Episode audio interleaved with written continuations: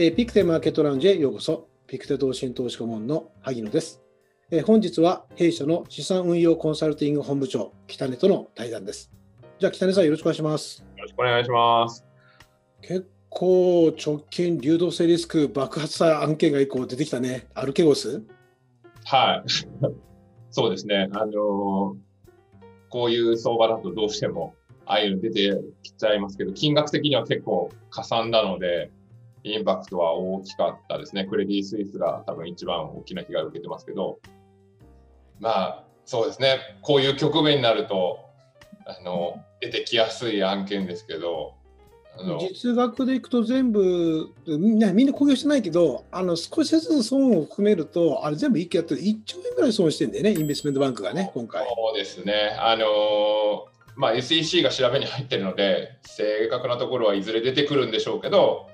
まあ、上位の金融機関だとおそらく5000億円ぐらい、あの、2位以下でも数千億なので、多分締めて1兆円とか多分そういうレベルなので、まあ、上位の金融機関だともしかしたら結構な、あの本当に通期の利益飛ばしちゃうぐらいのあのインパクトになったと思いますね。だそういった流動性リスクから発生した、まあ、要は損というので考えると、まあ、久しぶりに大きな金額が出てきたなってそういう印象をすごく受けるんだよね。まあ、リーマンショックの時も、まあ、最初の方は、まあ、そんなに大きな金額ではなかったですけど、それでもやっぱり、あの、まあ、後から見ると、そんな大きな金額、もっと大きい金額が後ろで出てきたので、ただやっぱり、あの時も各金融機関が、あの流動性相場の最後の方ですごく大きなリスクをいつの間にか取ってしまっていて、結局、まあ、レバレッジの問題とか、まあ、流動性の問題もそうですけれども、値段の下落に対して極端に弱く、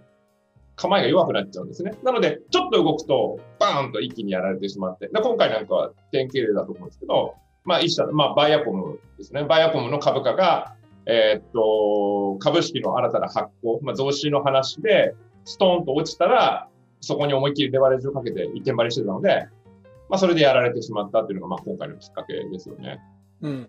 あれでもねほらレバレッジって一般の人わからないから、はい、そうですね。うん、であともう一つは今回アルケゴスっていうのは、まあ、ファミリーオフィスの会社なんじゃない、でそれと2つって分かっているで分かってないんじゃないかなと思うんで、まずレバレッジってどういうことなのか、そうですね。えっと、今回の件で、えっと、行われたことっていうのは、まあ、名称はともかく、構造的にどういうことをしていたのかでいくと、例えば私が、え100万円持っています。で、この100万円を、まあ、相手方の萩野さんに、100万円ちょっとこれ僕のお金預けるんで、まあ、担保として置いておきますから、この100万円預けとくんで、私が1000万円分 A 社の株を買ったことにしてください。で、10%上がったら、1000万円買ってるものが10%上がってるので、1000万円の10%で100万円僕にください。その代わり、10%下がったら1000万円買ってることになってるので、1000万円の10%損したことにして、100万円僕のその手元にあるやつ取っちゃっていいですから。5%上がったら、えー50万。10%上がったら100万円ください。1000万円買ったことにしてくださいね。みたいなことをしていたわけですね。そうすると、ほんのちょっと動くだけで、僕100万円の元手で、まあ、極端な話ですけど、20%上がってしまえば、まあ、200万円儲かって、まあ、一気に儲かる。これが自分のお金を膨らます。レバレッジっていうのは、テコっていう意味ですけども、テコの原理で膨らますという取引ですね。うんそうだね残念ながら反対に出てしまうと、例えばたったの15%下落するだけで、1000万円の15%って150万円ですから、私、萩野さんのところに100万円しか担保に出してないですから、150万円払え、北根さん足んないよ、あと50万円って言われると、いや、すいません、ちょっと手持ちがないもんで、じゃあもう北根さんから預かってるこの100万円処分するよ。って言ったのが、今回のきっかけですね。レバレッジをかけてると、ちょっとの下落が増幅される。てこの件で大きくされるので、ほんのちょっとの下落にすごく弱くなっちゃう。上がっていくときはいいんですけどね。下がると、まあこういうふうになってしまうっていうのが、まあレバレッジですよね。うんそうだねあともう一つファミリーオフィスって出てきたけどね、はでかつてはレバレッジ機関して運用しているのがヘッジファンドだと、はいやっぱ規制が厳しくなってきたから、はい。そうまあ。その抜け道としてファミリーオフィスって今回出てきたけど、はい。まあ、今、いたちごっこっちゃいたちごっこですし、まあずっと前からあった考え方で、まあ、例えば富裕層のご家庭には資産管理会社、まあ、個人でやるのを、まあ、法人化して、えー、やってらっしゃるところもありますし、まあ、代々、えー、ファミリーのお金を運用するようなあの法人格を持つ会社をお持ちのご家庭って、まあ、日本のお客様でもいらっしゃいますけど、まあ、大変な富裕層であればですね。で今回はっていうと、結局、リーマンショック以降、金融機関に対する規制がすごく厳しくなって、合わせてヘッジファンドとか、ファンド格を持っているところに対しても、すごく規制が厳しくなった。一方で、例えば私はそんなファミリーオフィスなんか持ってないですけど、私の資産管理会社、汚ねでやってるんだから、もう勝手にさせてくださいよっていう人たちも出てきて、この個人の資産管理会社、ファミリーオフィスが、え、運用の母体になっちゃったっていうのが今回の彼個人の資産管理会社でとんでもなく大きな金額を運用してた。ただまあ、ちょっとした金融機関よりも大きな金額を運用してたわけなので、まあ、個人規模っていうレベルじゃないですよね。あの損失の額も数千億とか、うん、そうですからね。ただファミリーオフィスで、どうかっていうと、はい、ヨーロッパのファミリーオフィス、富裕層のそういうオフィスっていうのは、あんまりレバレッジかけないんで、僕の印象ですると、やっぱアジアなんだよね。そうですね。日本というよりもアジアの人たちで、特に中国人の方々って、もうレバレッジ大好きで、まああの要は資産、お金借りて、ちょっと膨らませて運用するっていうのが、結構それ普通の世界にあるというね、これ多分皆さん知らないっていうか、彼だけが得意なことをやったわけ。ただね、5倍ぐらい持ってたって相当すごいことやってたから、あれだけど、5倍に膨らませたっていうのはね。はい、そうですね。あのやっぱり本当に2倍と3倍の違いでもあの天と地方と違いますしそれが4倍5倍となってくると、まあ、相当なレバレッジになると思いますね。まあ、国民性とかも、まあ、彼多分韓国系ですかね。そうなんだよ韓国系なんだよね。そうけど、まあ、もちろん国民性とかもあるとうん、一方で環境の問題もあると思うんですね。あの以前にピクセのパートナーとあの私話した時に言ってたのはやっぱり相場、上げ相場の後半になってくると、みんな刺激が欲しくなってくると。味に飽きてきて、刺激が欲しくなってきて、年率5%、10%のリターンなんてもうつまらない、ボアリングだ、退屈だ。みたいに思って、もっと早い3ヶ月で40%とかですね、まあ、ビットコインなんてすごい金レートで上がってるので、私の株式のリターンは年率5%だなんていうと、そんなそんな退屈なリターンでいいのか？ってなってきて、みんなもっと刺激的なリターンが欲しくて、どんどんレバレッジを追求していっちゃうのも、やっぱ上げ相場の後半の特徴だっていうふうにあのおっしゃってたことありますけど、まあ、まさに今なんてそういう多分環境なので、レバレッジかけてる人はすごいかけちゃってるんじゃないかなと思いますね。うん、そうね。上げ相場って大体ほら、三段上げで、はい、3段上げて緩やかに上がって2段目に上昇がちょっと上昇が上がってで最後のこうソースマーケット3段目ってぐーっと上がっていくんだけど結構それって流動性リスク取ってたりするんでね。でもう結局最後のところっていうのは資金が集まったところが上がるので、まあ、前回リーマンショック前の高値って2007年の10月9日だったと記憶してますけどあの時も結局2007年の頭の方で、ベアスタンズとかはもうヘッジファンド、傘下のヘッジファンドでやられてましたし、UBS もやられてて、夏にパリバショックがあって、そこから利下げしたところなんですね。あの時、9月に利下げをして、やったー利下げだって言ってみんなが買った。結果的に、うわ利下げだ、買っちゃえって言って買った時に、そのお金がまとまったお金で入った時に、スポーンと上がったところにみんながついていくわけですね。なぜかって他より上がってるように見えるので、こっちよりこっちの方が上がってるぞっていうところに追っかけていく。で、結果的に、じゃあどういうところが上がってるかっていうと、結局取引量が少ない。流動性が少ないところにお金が入って他より上がってるので、結局みんなが追っかけていくのは流動性リスクが高いものを追っかけていくっていう、まあ、すごく皮肉な、まあ、結果になっちゃうんじゃないかなっていうのは、あの前回もそうでしたし、今回もそうなのかなと思いながら、はい、見てます。うん、そうね、今回あの、いろんなこう投資信託の資金の流入動向を見てると、やっぱり流動性リスク取ってる人が、まあ、これ、日米欧ともにあるよね、共通で。はいそうですね、まあ、よく見えちゃうんだと思うんですね、他のものより上がってるように見えちゃうので、まあ、退屈になってくると、5%って退屈なリターンではないと思うんですけど、5%が退屈に感じるようになると、やっぱり流動性リスク取ってるものっていうのは、すごく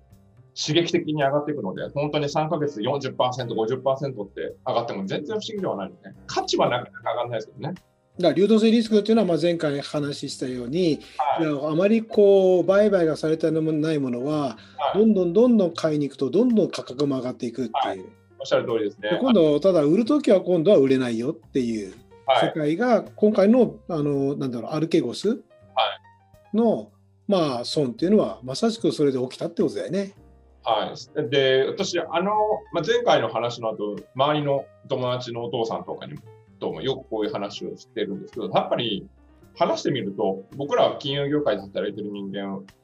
は日常的に囲まれてるので、まあ、流動性リスクってなんとなくわかるんですけどやっぱり日常生活で流動性リスクに近い概念のものがそんなに多くないので皆さんピンとこないっていうのをおっしゃっててでその時にまあ子供が野球やってるので、少年野球のチームのお父さんたちだったので、あのたまたま子供が野球カードを持ってたので言ったんですけど、まあ、野球カード、ある選手のカードが欲しい人が10人いて、僕がその選手のカードを実は10枚持っています。で、10人の欲しい人がいるときに、僕10枚持ってるので、よかったらどうぞ買いませんかって言ったら、多分値段は全然つかないと思うんですね。なんで10枚あるのか全員に行き渡るじゃんって言って、値段つかないと思うんです。ただ僕10枚あるのを隠しておいて、1枚だけあります。10人の方、よかったら一番高い値段つけた人にお譲りしますって言ったら多分値段めっちゃ上がると思うんですよ。うん、これが多分流動性のリスクだと思うんですね。結局、流動性っていうのはもともとの意味は換金のしやすさ、売りやすさっていうことなんですけれども、売りやすいっていう言葉の意味はディスカウント、割引をしなくても売れるってことだと思うんですよ。値段を下げないと売れないっていうのも、まあ、流動性リスクの一部になると思うんですけども、結局のところ、100万円分ぐらいしか買う人がいないのに、1000万円分売ろうとすると値段はめちゃめちゃ下がっちゃいますし反対もしっかりで100万円分しか売るものがないのに1000万円分買おうとするとわーっと値段が上がっちゃう。結果的にはそのファンダメンタルズ基礎的な条件とか企業の稼ぐ力がゆっくりと上昇していく企業利益の成長スピードよりも早く一瞬で3割とか上がるのでみんなそっちの刺激がこう魅力的に見えて流動性リスクで上がってるものを追っちゃい、まあ、今のテーマ株なんかももうその典型だと思うんですけど、うん、技術力がすごかったとしても、そんなにすぐ3ヶ月で何割も企業利益が上がったりっていうことってそんなに多くないじゃないですか。うん、ででもやっぱりお金さえ入ってれば一気に2倍とかになるので、やっぱりどうしても、まあ、短期的に2倍になってるものがここから先ももっと上がるんじゃないかっていう、まあ、感覚になっちゃうんでしょうね。なやっぱりなかなか金融業界じゃない人にこれを伝えるのって難しいと思うんですけど、萩野さん、こういうのは周りの方と話したりします？これ難しい。ね、難しい。やっぱ値段が重いそういうそういうものって今の時点でいくとよく上がってるから、ああいや、これを、これは流動性リスクだよって説明したとしても、じゃあいつその流動性リスクが発生するか見えないじゃない。ああで見た後、後々どうなのって話なんだけど、いや、難しいと思うね。なんで上がってるの？って上がってることがいいことだみたいなことになっちゃうからね。価格上昇が正当化するってよく言いますけど、上がってるからいいもの、いいものじゃないのに上がるわけがないだろうって言われるんですけど、そうじゃなくて、価値なんかなくっても、昔オランダはチューリップの球根だって値段が上がったんだから、みんなが買えば価値なんかなくても上がるんですよって言っても、なんかそれがピンとこないみたいで、なかなかこれを伝えるのは難しいなと、ね、困っちゃうのがうちのあのかうちの会社ってその流動性リスク分析をすごいやってる部署があって、でもう募集停止なんて始まっちゃうから最近テーマ株でなんか何本だ？募集停止でもう受け付けませんよ。これ以上集めると身動きが取れなくなって流動性リスク発生するんでもう集めませんみたいなのがもう発生してるからね。まあ早野さん困っちゃいますってましたけど、まあでも本当はね、投資家のためにはそれの方が良くて、まあ、うちの会社らしいなって僕は思いますし、ハイムさんも多分同じお考えだと思うんですけど、やっぱりたくさんのお金を集めるっていうのは、まあ、ビジネスとしてはそれはいいことだと思いますし、ななんだったら行きはよいよいだと思うんですよ。あの買っていく分には、今、500億を上限にやってますって言ったところを、じゃあ2000億できないのかって言ったら、いや、買うことはできるんです。500億のところ2000億にしたら買えないのって買えますよ。高い値段買えばいくらでも買えるので、問題はその2000億を売るときなので、結局お客様のお金で買った後、自分が売ることで値段を下げてしまって、まあ、結局のところお客様の資産を毀損することになるので、ピクテのその流動性の管理って、私も商品開発時代、もうずいぶん離れて、ずいぶん経ちますけど、やっぱりあのー、すごく徹底してるなっていう感じはしますよね。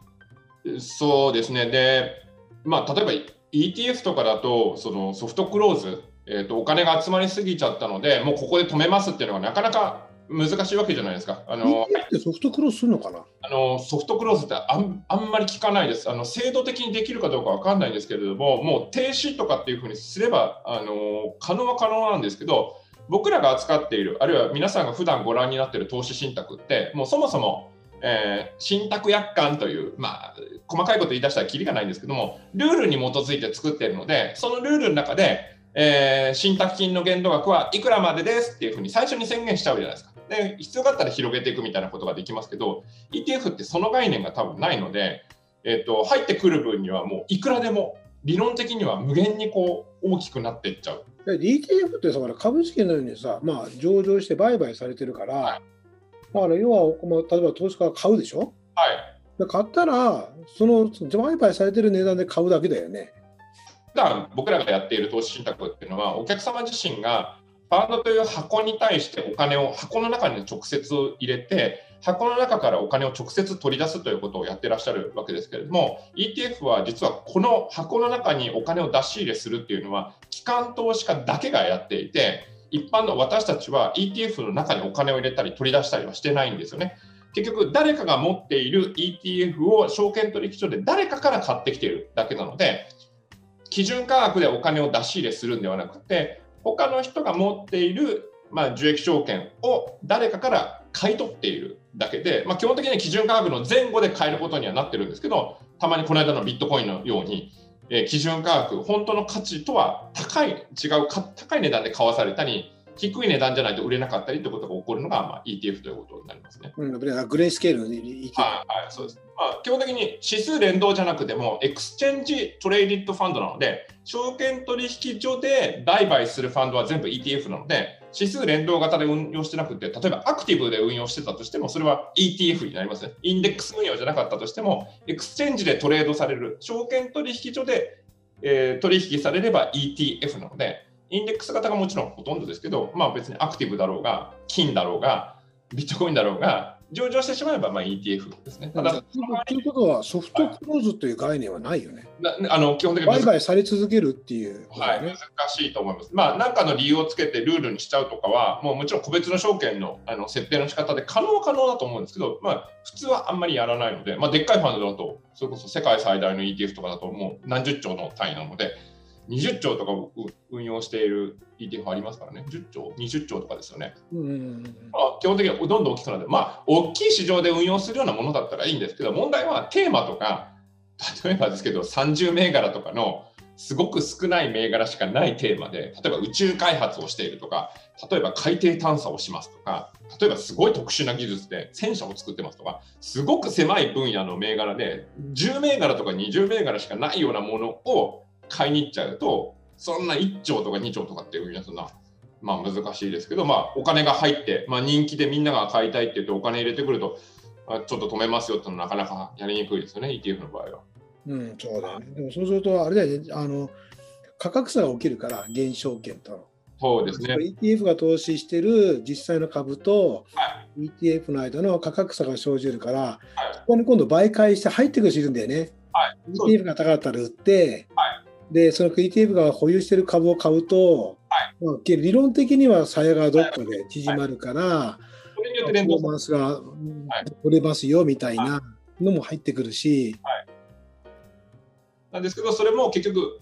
均衡していて、適正なレベルの売り手と適正なレベルの買い手がいるときなので、みんなが例えば信用不安になってる時とかリーマンショックの時なんて本当に全然買い手がいない状態で売り手ばっかりいるような時になると連動もしなくなっていっちゃうっていうのが、まあ、実際のところですよね。うんそうですねはい、通常運行時にはあんまり問題にならないんですけど、まさしく流動性で、バランスが崩れると、途端にいろいろなことがこう合わなくなっていってしまうというのが、本当に流動性リスクの怖いところなんじゃないかなと思います、ね、うん、そうだよね。まあ、だから前回のリーマンショックと今回の、まあ、マーケットの上昇、リーマンショック前のあの強気市場とか、あとは IT バブルの前の強気市場と、まあ、今回違うのは、やっぱりセクターの ETF とか、流動性の少ない ETF は結構あるよっていうそうですね。がマーケット違うんでで、そこで流動性リスク実際に発生させてるよね、見てると。あのやっぱり資金量が格段に多くなっているので、例えばリーマンショックの前ってアメリカの金利って5.25%政策金利でもありましたし、えっ、ー、と、IT バブルの前でいくと6%以上あったわけですね。金利が高い状態、まあ、その後の緩和した後でも4.75% IT バブルの前だったので、その状態ですと、まあ、金利も高いですし、えーと、供給しているお金もそんなないんですが、今回っていうのは金利がまずゼロになってしまっていて、しかも供給したお金の量がもうとんでもない金額なので、ちょっとそうですね、あの入り込んでるお金の量がちょっと大きすぎて、うん、市場は流動性リスクで大きく歪んでるという言わざるを得ないと思いますね。うん、今回のさあのアルケゴスのウィルフォンがこう持ってたポートフォリオって、はい、あれある面すごくコンセントレート集中化したテーマ株だったよね。はい、要はだってだってバイドゥでテンセントミュージックエンターテインメントあとビップショップ、ある面こうそれを集中して持って流動性リスク取って結構パフォーマンス出るって踏んだんだけど、逆いっちゃったっていうのが起きたんだよね、あれね。まあ、例えばそれが持っていて上がる。で、上がることで人気が集まって、もし、まあ彼の場合はファミリーオフィスなんであれですけど、まあファンドでそれをやると、えっ、ー、と、あのファンドパフォーマンスいいらしいよ、なんて言って、お金が集まってくると、結局自分が持ってる銘柄を、さらにそこから入ってきた資金で買うので、自分が持ってる銘柄をどんどんどんどん買い上がって、かさ上げしていくわけですね。で、かさ上げしていくと、パフォーマンスいいので、なんかあのファンドマネージャー、カリスマらしいよ、みたいな話とか、神様らしいよって言って、またお金が集まってくる。集まってくると、また自分の持ってる銘柄買うので、でどんどんどんどん自分で買い上がってくる。問題は、ずっとその方たちが手放さずに持っててくれればいいんですけども、じゃあ買い上げになりますよって言うと、自分が買い上がった銘柄をもう売ることになるので、自分の売りで値段を下げていっちゃうことなので、まあ、まあ、ファミリーオフィスだったので、本当は他の投資家には、えー、まあ、被害が及ばなくて不幸中の幸いなんですけど、まあ、かわいそうだったのは相手方になって金融機関が結果的にレバレッジに付き合わされて、まあ、何千億も損してしまった。ただまあ、他の投資家が一緒になってこう犠牲にならないで済んだのは、まあ、不幸中の幸い、不幸中の幸いっていうほどでもないんですけど、でもまあまあ、ただ、同じようなことは他でもたくさん起きてるので、誰かが持ってる銘柄を後追いでみんなが買っていって、まあ、あの、な、なんかの動画、ハーメルのフエスキーじゃないですけども、みんながついていっちゃったら、なんか結果的にとんでもないところまで連れていかれちゃったみたいなことが起こるのが多分流動性相場だと思うので、うん、はい。本当に新興国のマーケットまだオープン化されてなかったから1990年代って、はい、結構そういうファンドができて、はい、で、まあ、例えばコーリアファンドとかね、ロンドンでこれさ、売買されてたけど、ロンドンで僕いる頃、いや、なんだ、94年かな ?3 年かな？まあ、なんかそれぐらいの頃。で、現証券に比べて、じゃその高齢ファンドが投資してる、その実際のに比べて20%ぐらい、とにかく常に割高なわけ。ありえますね。そうですね。で、そういうことが発生してたんだけど、最後、やっぱりこの割高感もあって、最後こう、大きく調整しちゃったっていうのはあって、あの時は新興国のその株式市場流動性というか変えない対象を変えたよみたいな。で、で今回はやっぱりそのなんだろう ETF を通じて流動性のない銘柄に投資をするとか、あるいは今回ファミリーファンドもその流動性ない銘柄を投資すると、すっごい時代得られてるから、まあ、それに結構みんな乗っちゃったっていうのが、この1月ぐらいがちょっと勝てたかな。ああ、そう上がってきたぐらいだから。そうですね。やっぱり金利が上がるときにピークをつけるので、金利が上がり始めるといろんな事情が狂ってきますからね。長金利のの上昇がこうぐーっと上がってきたぐらいから、ちょっとそこら辺の銘柄群がみんなちょっと調整してるっていう感じを受けるよね。はい、そうですね。まあ、あのきっかけは意外とあの、まあ、株式の新たな発行だったりとかあのするんですけど、でもやっぱり環境的にも金利が低い状態と高い状態ってやっぱり全然違ってくるので、あの金利の上昇はまあ一つのきっかけに反転するきっかけ。流動性リスクっていうのは反転した時が怖いので、反転のきっかけは結局何でもよくって、反転した瞬間にもう景色がガラッと変わるっていうのは、まあ、怖いところなので、金利はその反転の大きなきっかけになりやすいので注意したいですよね。うん、そうだよね。だからここのところは長期金利がちょっとここ1週間ぐらいちょっと収まってるじゃない、上昇。はい、そうですね。ちょっと下がって続くと、はい、反応するんだよね、綺麗に。あれ、めちゃくちゃ連動性高いなと思って、はい、ただ結局それがどこまで持続可能かでいくとですね、あのまあ、うちのグループの予想もそんなに急激にどんどん上がっていくっていうふうには予想してないですけど、でもやっぱり未来から来た人はいないので、この先何が起こるかわからないので、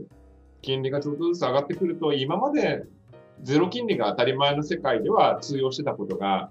あの逆回転するっていうのは十分起こりうることなので、まあ、そろそろですね、あのまあ、周りを見て、ちょっと警戒心を強めていただくとか、こうなったらどうなるのかなっていうふうに、まあ、ちょっと慎重に考えていただいた方がいいんじゃないかなとは思いますね。うん、ですね。わかりました。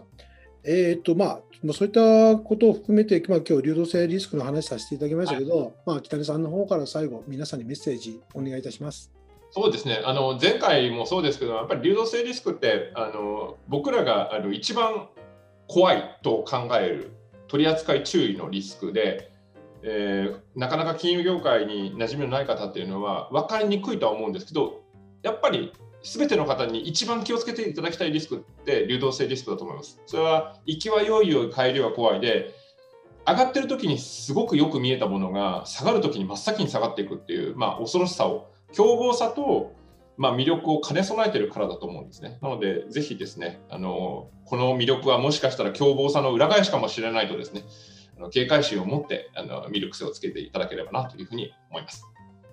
はい、このコメント最後に本日のマーケットランジ終わらせていただきます。じゃあ、北根さんの今日どうもありがとうございました。ありがとうございました。